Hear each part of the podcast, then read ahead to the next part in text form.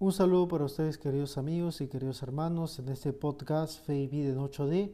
Les saluda como siempre el Padre Luis Miguel Gamboa, sacerdote de la Arquidiócesis de Lima y párroco de nuestra querida parroquia Santa Beatriz. Estamos en este día miércoles 3 de febrero, miércoles de ese tiempo ordinario, ¿no? cuarta semana por cierto, mitad de semana. Yo quisiera añadir en este podcast de mitad de semana nuestra oración muy enfática por las personas que se encuentran delicadas de salud.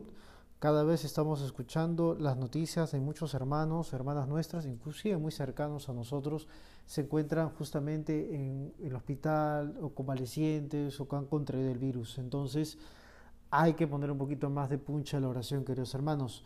El Evangelio que nos toca reflexionar es San Marcos, capítulo 6, versículos 1 al 6. En estos primeros versículos de este sexto capítulo nos presenta al Señor en la ciudad de Nazaret. El evangelista Marcos menciona solamente su ciudad. Se sobreentiende que es la ciudad de Nazaret donde se había criado y donde Jesús lo conocían justamente no tanto por ser predicador o ser el hombre de los milagros o del anuncio del reino, es decir, el Mesías, sino lo conocen como un ciudadano común como a ti como a mí, que pasamos por la calle y que a lo mejor no somos ni Cristiano Ronaldo, ni Lionel Messi, ni tampoco somos una estrella de rock, como puede ser, por ejemplo, a lo mejor Madonna, o en el ámbito de los, de los chicos, pues Pedro Suárez Vértiz, en el ámbito peruano, Gianmarco.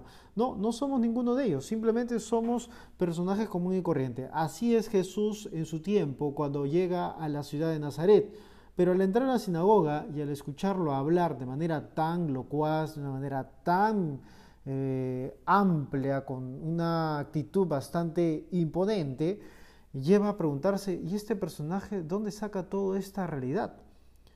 Y en vez de alegrarse, genera una especie de escepticismo. ¿De dónde saca? Porque esto lo conocemos como el carpintero o el hijo del carpintero, el hijo de María. O sea, un personaje común, ¿cómo puede hacer cosas extraordinarias? ¿Cómo puede hablar así? Es lo que se sorprende. Y el texto dice que no desprecian a un profeta más que en su tierra, entre sus parientes y en su casa. Y el texto dice también que no pudo hacer ningún milagro. ¿Por qué? Porque Jesús no quiso. No, querido hermano, porque no lo dejaron entrar, porque no fueron capaces de aceptar la misericordia del Señor, no fueron capaces de aceptar la palabra del propio Jesús en sus vidas. Tema bastante gordo, diría para mí. Y se admiraba el Señor de su falta de fe. Si entran en tu casa, querido hermano, esta es nuestra enseñanza para este día, ¿de verdad también se admirarían de tu falta de fe, de tu escepticismo, de tu indiferencia ante Jesús? En nuestro tiempo actual hay mucha indiferencia religiosa. Quizás ahora con el tema del COVID-19 en nuestro país, como que va creciendo un poco este sentimiento religioso hacia Dios, hacia la Virgen, a los santos. Y lo digo claramente, sentimiento. Pero convicción religiosa a veces no lo tenemos.